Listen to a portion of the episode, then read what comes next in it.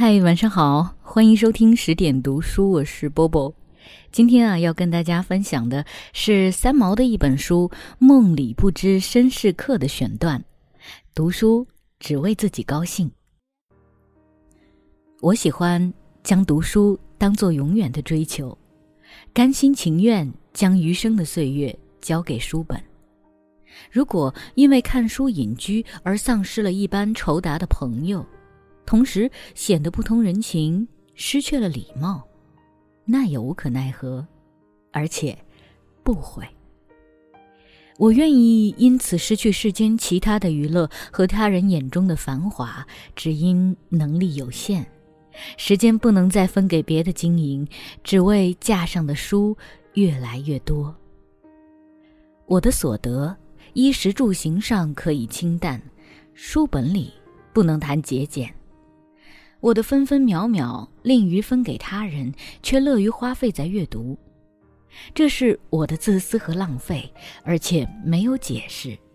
不但没有解释，甚且心安理得。我不刻意去读书，在这件事上其实也不可经营。书本里，我也不过是在游玩，书里去处多。一个大观园到现在没有游尽，更何况还有那么多地方要去。孔夫子所说的“游”，游于艺的那个“游”字，自小便懂了，但是老师却偏偏要说：“工作时工作，游戏时游戏，这两件事情分开来对付。”在我来说，就一样也不有趣。不能游的工作。做起来吃力，不能游的书本，也就不去了。常常念书念白字，也不肯放下书来去查查辞海。辞海并不是不翻，翻了却是看着好玩儿，并不是为了只查一个发音。那个不会念的字，意思如果真明白了，好书看在兴头上，搁下了书去翻字典，气势便断。两者舍其一，当然放弃字典。好在平凡人读书是个人的享受，也是个人的体验，并不因为念了白字祸国殃民。念书不为任何人，包括食谱在内。念书只为自己高兴。可是，我也不是刻意去念书的。刻意的东西，就连风景都得寻寻切切，寻找的东西，往往。一定找不到，却很累人。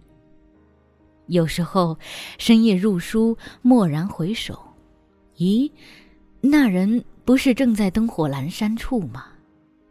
并没有找什么人或什么东西，怎么已然躲在人的背后？好叫人异常惊喜。迷藏捉到这个地步，也不知捉的是谁，躲的又是谁？境由心生，境却不由书灭。黄粱一梦，窗外东方又大白。世上一日，书中千年。但觉天人合一，物我两忘。落花流水，天上人间。贾政要求《红楼梦》中的宝玉念正经书，这使宝玉这位自然人深以为苦。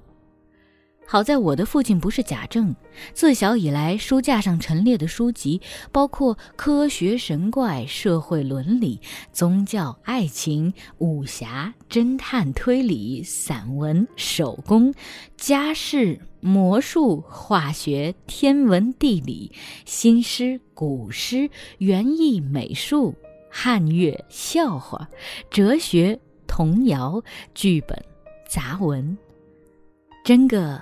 经悟八极，心游万仞。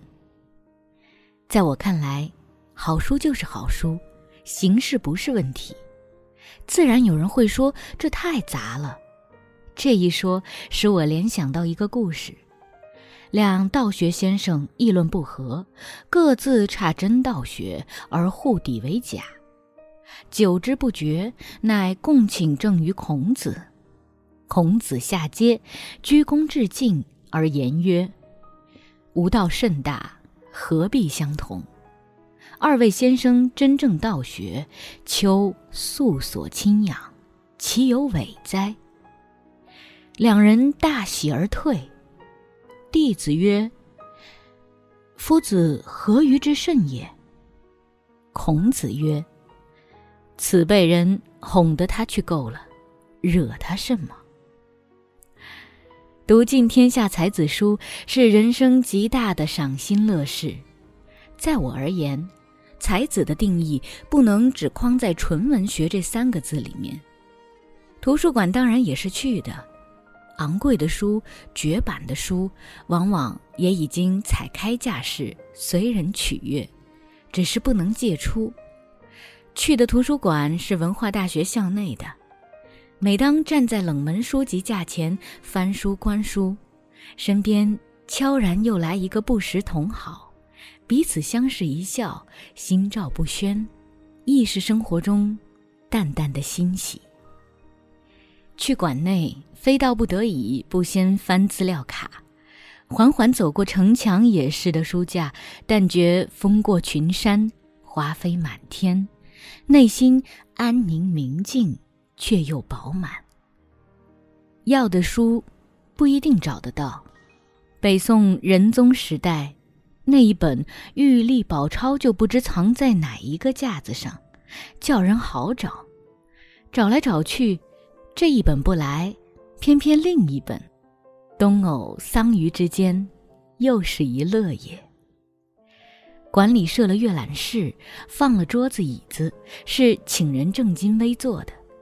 想来读书人当有的姿势该如是，规规矩矩。这种样子看书，人和书就有了姿势上的规定。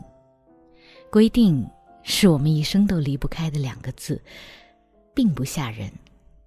可惜，斜靠着看书，趴在地上看书，躺在床上看书，坐在树下看书，边吃东西边看书的乐趣，在图书馆内都不能达到了。我爱音乐，却不爱去听音乐会，大半也是这个理由。图书馆其实已经够好了，不能要求再多。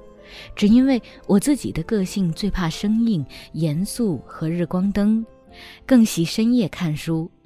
如果静坐书馆，自备小台灯，自带茶具，博览群书过一生，也算是个好收场了。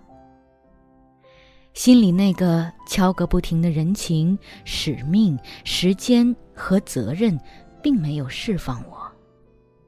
人的一生为这个人活，又为那个人活，什么时候可以为自己的兴趣活一次？